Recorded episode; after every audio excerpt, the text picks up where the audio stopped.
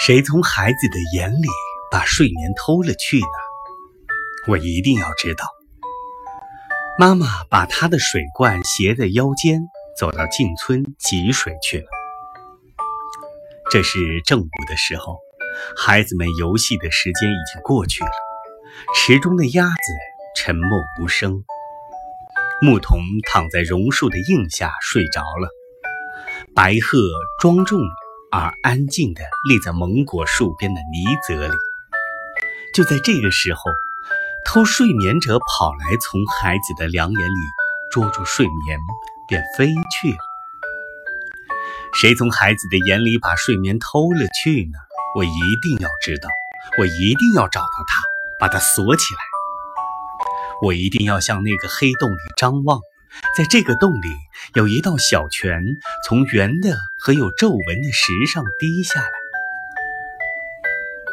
我一定要到醉花林中的沉寂的树影里搜寻，在这林中，鸽子在它们住的地方咕咕地叫着，仙女的脚环在繁星满天的静夜里叮当地响着。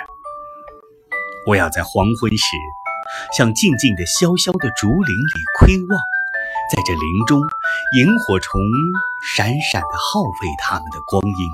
只要遇见一个人，我便会问他：谁能告诉我偷睡眠者住在什么地方？谁从孩子的眼里把睡眠偷了去呢？我一定要知道。只要我能捉住他，怕不会给他一顿好教训。我要闯入他的巢穴。